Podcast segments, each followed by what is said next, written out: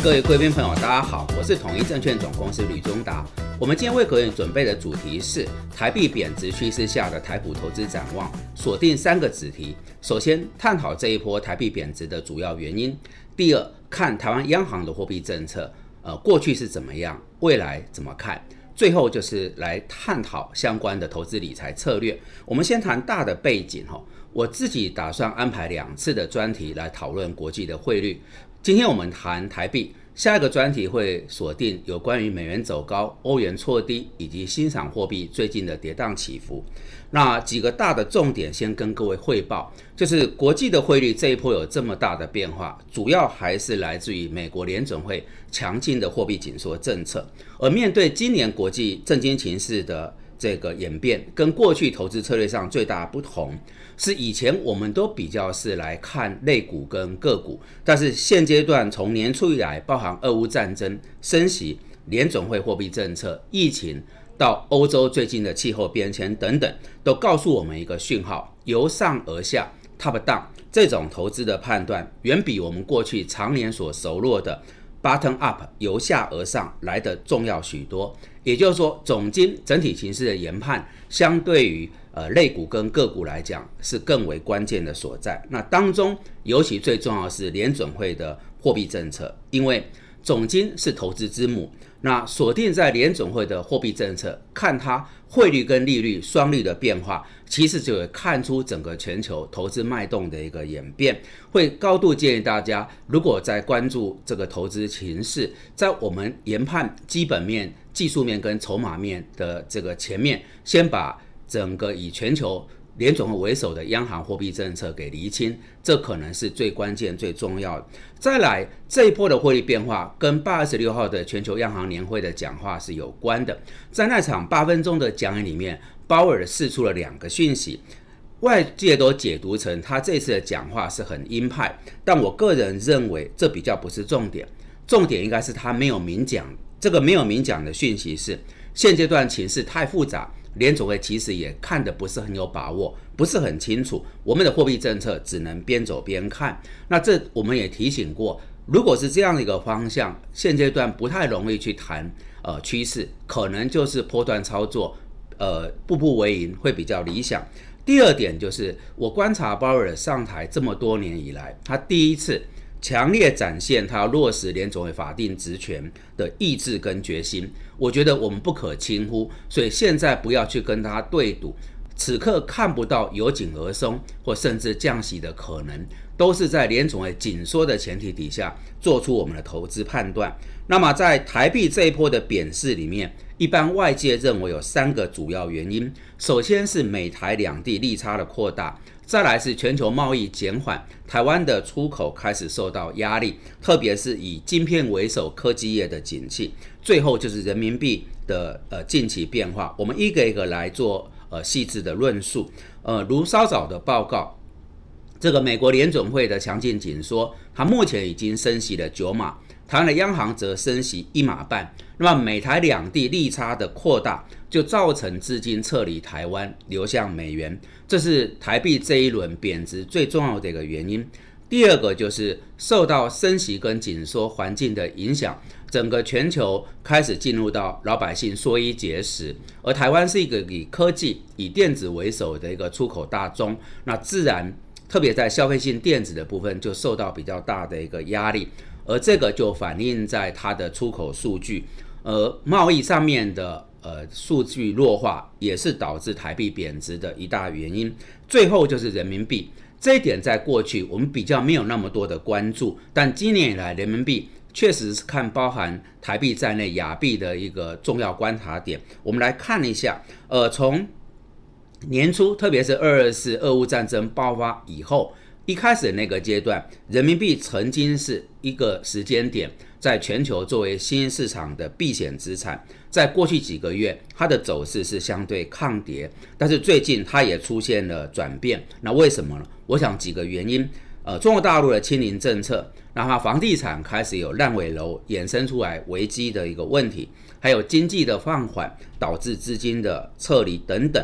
那整体的情势。呃，目前而言，展望一段时间来看，它不太有能见度，是比较持啊负向的一个思考，所以这个人民币的贬值就反映了上述林林总总的这些原因。而为什么我们要花时间来探讨过去几个月人民币的走势？因为我们发现，人民币如果持续贬值，不能止稳，可能会对新兴国家的货币也造成冲击。至少在亚洲地区，包含韩元、新台币、泰铢、哦马来西亚。等等，这些都会有受到相当的压力，所以三个角度，美台利差的扩大，那么全球贸易减缓，台湾以电子为首的出口大宗开始承压，以及最后近期人民币呃的走势出现变化，是我们认为三个呃主要呃台币这一波贬值的主因。那么再过来是央行的货币政策怎么看，未来怎么走？其实央行在八月初当时盘中台币贬破。三十的整数大关，但它立守了快二十天，哦，直到八月十九号这一天，呃，台币就贬破了三十。那为什么会有这个现象？我们剖析有三大主因。第一个就刚刚提到美台利差的扩大，那么其实国际的浪潮所需，呃，国际的浪潮使然，使得央行要守，其实也有相对的困难，干脆顺势让它贬破三十大关。这第一点。第二点。八月初的台海危机，那么外资的进出部位比较大，也冲击到民众的信心。那么这一段时间来看，并没有出现恐慌性的汇出，民众也没有抢着换汇，台股甚至连续快两个月是周线收红。所以在刚刚讲的环境底下，其实央行也没有强力护盘的一个需求。最后一点就是台币如果贬太多，会引发输入性通膨。但最近这三个月，国际油价、农产品跟基本金属的价格已经走平或是下跌，央行也可以比较松手。好，这是分析过去呃这段呃时间变化的三个原因。那展望未来呢？就是我们同业有人已经看到三十一，由于法务遵循的考量，我不能在公开场合去讨论台币的点位。但是大的方向应该是，央行不太愿意看到台币波波动太大。而整体来讲，台湾的经济相对于其他的新兴经济体也还不错，所以不至于有太剧烈的一个贬势。但是后续如何，还是得看联总会官员的言论，以及美国的 CPI，包含九月二十号台北时间所公布的这个联准会最新的货币政策。那在这个主题，我收尾一下，呃，集中于央行总裁杨金龙最近的讲话。他说，新台币汇率向来是维持动态稳定。也就是说，新台币对美元的汇率波动度小于全球主要的货币。我们在这过程当中具有反通膨及反景气循环的功能，有助于金融的稳定。那以二零二二年的平均波动率而言，欧元是九点一九，日元是八点九四，韩元是八点零三，新加坡币是四点四九，台币只有三点一九。杨总裁的论述其实告诉我们一个道理：在全球，特别是亚洲的主要货币里面，台币是相对稳定的。我个人完全认同且支持。我觉得我们比较需要关注的，其实是下一个主题要讨论的新国家的货币。好，第三个子题呢，我想呃就提两点。首先，汇率的升贬跟台股的涨跌是有联动的。一般我们要投资在汇率升值的地区或是国家。那过去的这两年，台币的升值，台股也就顺风顺水。但这一波台币开始在趋贬，意味着台股的方向是有改变。所以，我们一直跟各位做呃提醒，就是台台股的这个部分呢，呃，就是要持风险意识。那么。没有清楚明朗的方向跟趋势，采取破断操作，步步为营。再者，我们锁定是针对所谓的贬值概念股。那整理同业认为外销占比比较高的有五大产业，分别是半导体设备、工业电脑、网通、印刷电路板跟汽车零组件。那由于台币贬值，相对应过去的是美元升值。我以下就以美元升值为一个前提。来跟各位报告有哪一些会受惠的族群，在美元升值的条件底下，主要受惠的在电子，它是半导体设备、网通、印刷电路板哈。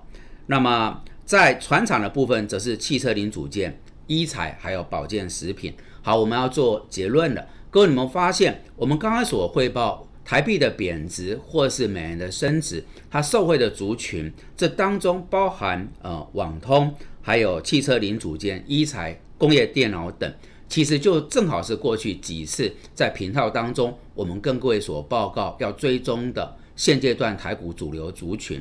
我们发现从不同的角度切进去，会找到同样脉络的一些主题。啊，我想就保持对刚刚所谈的这些啊族群的追踪。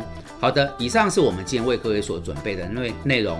如果各位觉得有助于判断跟操作，敬请帮我们按赞、订阅、分享跟开启小铃铛。非常感谢各位的参与。